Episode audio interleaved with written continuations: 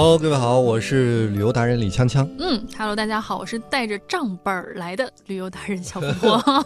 为什么说账本呢？我们今天话题是来聊一聊，不是聊一聊大 PK。对因为前段时间我去了澳洲，他去了日本，对，我们俩就互相标说那谁玩的更好，而且我们今天下了一个限定，一万一万多吧，有点啊，对对对对，一万多块钱啊，就这个钱是去日本玩好，还是去澳洲玩好？根本就不可能。哪个性价比更好？我不们今天来做一个钱、物、玩、逛、舒适、美景对全方位的对大 PK。有没有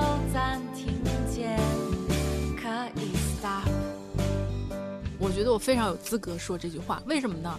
呃，从一四年到现在去了四趟日本，然后有跟团游，嗯然后呢有在国庆黄金周出行，然后也有在春节出行，就是几乎旺季、淡季都走过，然后各大航空公司的订票信息以及酒店信息尽在掌握。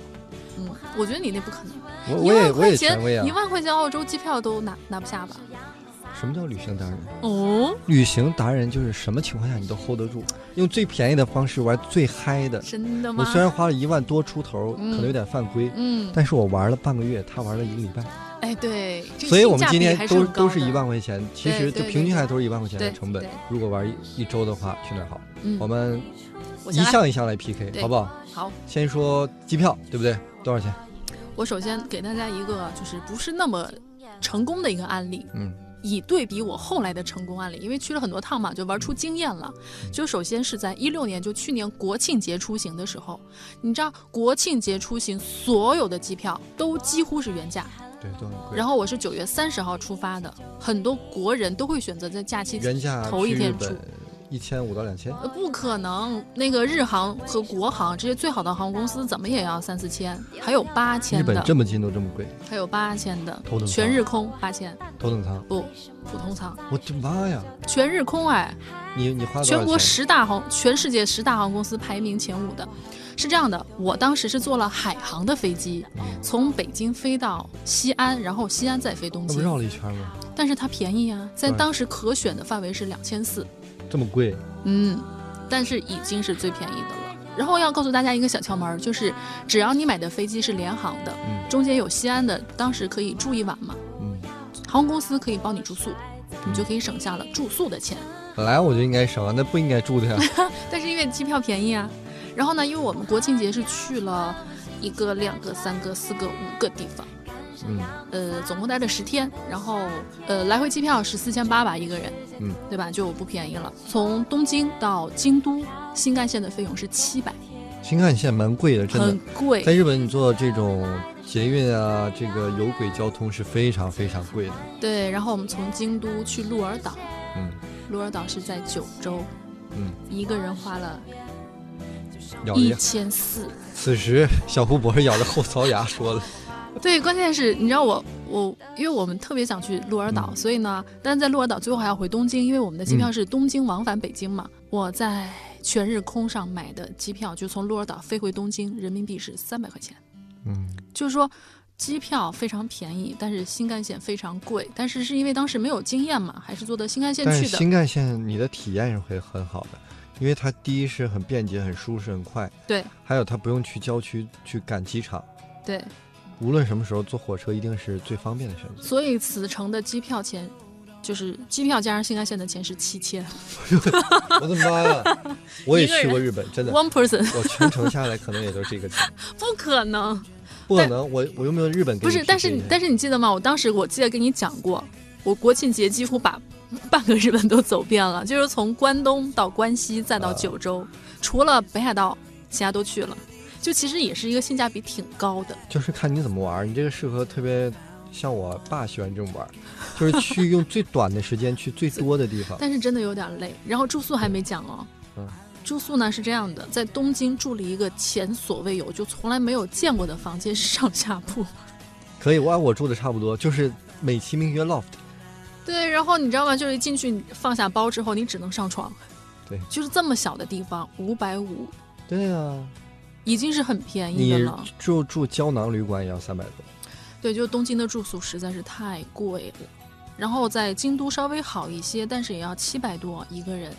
嗯，对，然后在鹿儿岛也差不多。但是，呃，比如说七百块钱，在东京住五平米的房间，在鹿儿岛你可能可能可以住二十平，就这样的一个概念。然后我们就越玩就觉得越舒适，因为你到了很偏远的地方，觉得可以住得很好了。然后呢，住宿是花了六千六，就就到此为止？对一个人。你这就已经一万三了，对，因为我其实我们是两个人住宿，但是你也不能不能分开嘛，对吧？啊住宿花的钱是就是机票算的是一个人是七千，那住宿算你六千六，算一个人三千，这已经一万对，所以没吃呢，所以对还没玩呢，对对对，这是这个是一个比较不成功的案例欲例。扬先抑。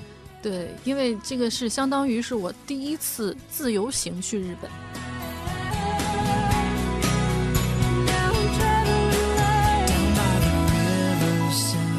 然后呢，我给你机会，用你最成功的来跟我 PK。对，然后我最成功的呢，可以说是五一那一趟，嗯就是在上个月。啊怎么成功呢？我在春秋航空，也就是廉价航空哈，订了三百三百九十九，对，从天津飞大阪的机票，便宜啊！但是你要加税，加上税也是四百多，就总共机票是八百。你需要提前很多天订吗？很多个月订嗯，我是三月份发现的，你知道吗？三百九十九的机票还不是最便宜的，在春秋航空经常有九十九的机票从天津飞大阪，而且其实正好那段时间赶上北京首都机场的机场大修，嗯跑道大修，所以很多航班它会不飞到北京，它会在天津降落，或者它在天津起飞。那与其如此，我不如直接去天津飞。北京到天津的单程票是五十块钱的动车嘛，嗯所以加上一起应该就是八百五嘛，单程。回来的时候呢，我看春秋航空，呃的时间不是特别好，就它到天津可能是晚上九点多了，就嗯没有车再回北京了，我就转战天津航空。嗯，天津航空买到了六百多的机票，加上税是两百，那总价也是八百，就等于我往返机票一个人一千六，怎么样？哇，那挺掌声。响起来！而且这个时段都很好，但是我有一个办法，就是其实还有一个办法，就是更方便。嗯。我去日本是坐在北京坐的飞机，嗯，你只要提前订，依然可以订到比较便宜的，提前是什么概念？提前好几个月吧。嗯。这样虽然你提前固化了你的行程，但是你可以方便的在北京买到去日本单程只需要一千块钱左右的票，就往返大概不到三千，两嗯千多。嗯虽然是稍微贵一点，嗯，但你的体验会会稍微方便一些。方便那么一点点。对，其实去天津飞怎么说呢，会稍微有一些折腾，但是其实总而言之是方便的。就是我可以给大家一个详细的攻略哈，嗯就是从北京你从南站出发，然后买到天津站，不要去天津南，天津站，然后下来之后呢，直接就可以坐上去机场的快轨，啊、那还行，而且才三块钱。对，直接就到那个 T 那个机场的航站楼就可以办登机，直接上去了。那你这个跟去北京机场总时间可能是一样的。对，但是稍微麻烦一些，就是你要从动车上下来走一趟，然后再再走一下上地铁，稍微麻烦在一点点这儿。对，其实时间是一样的，真对，因。为去北京机场还蛮堵车的。对，其实也就相当于出北京了。其实还有一个便宜的方法，就是别赶着五一、十一这样的节假日。其实我觉得去日本最黄金的时段是四月份左右，因为那个时候是樱花季可，是很贵，特别便宜。呃，就是而且我去还有一个窍门就是，你别赶着樱花季盛开的时候去，那肯定是最贵的，啊，你先去是吧？或者是后去。就是你虽然没有看到樱花绽放，整个东京那我都城去了，全都是樱花那个那个房那个那个形象。嗯我去什么？我去樱花季的尾声，嗯，我可以看樱花落呀，不是，你知道也是一种美呀。你知道我五一去其实也是樱花，就是末期，你知道吗？那个樱花长出树叶儿了，就是红的绿的都在树上，然后你就开始幻想说啊，我当时要是早一点能看见那个淡淡的樱花，哎呀，满天多美，你要换一种想法去体验。我体验的想法，我给你形容一下，嗯。就是我去到的是镰仓的一个特别古老的一个寺庙当中，嗯然后去看那个剑道馆去射箭。嗯。他那个日本剑道馆是很古朴的，首先有一个小的馆，然后站站在这个馆的那个小露台上往外射，嗯。射那个箭是要穿过一个小花园，对面在花园的远处设了一个立的靶，嗯。两边是种的樱花，平地上是铺的草地。你就看他射箭的仪式感之后，这个樱这个箭歘飞出去的时候，嗯因为是樱花季的尾声，嗯当风吹来的时候，会把樱花的花瓣嗯吹落，嗯这个箭会穿过洒满了就像樱花雨一样的这个空气，穿到对面的靶上，嗯，那个景色就是美到让人震撼。嗯所以我就有时候觉得樱花落也是一种美。还有到一些日本的寺庙很有意思，它有一些露天的小佛嗯是不在寺庙里面供着的。嗯其中我去到一个小佛的地方去，它是一个角，四面环着像小山一样的角落把它包起来。小风吹来的时候，周围的樱花一落，看到此时眼前的那个观音，你会觉得世界很安静，嗯，这个景色绝美。所以你你说的这些都是我无数次要去日本的理由，就是我觉得它在每一个季节，你在每一个角落都能感觉到它的美。我总感觉我站到你那边，就像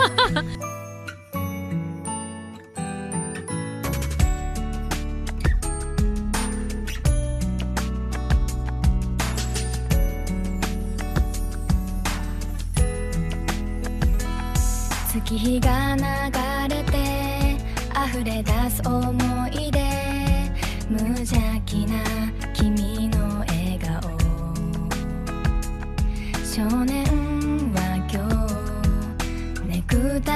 して少女との誓いを立てる。鏡を見つめて落ち着きなくして着飾る。君はきっと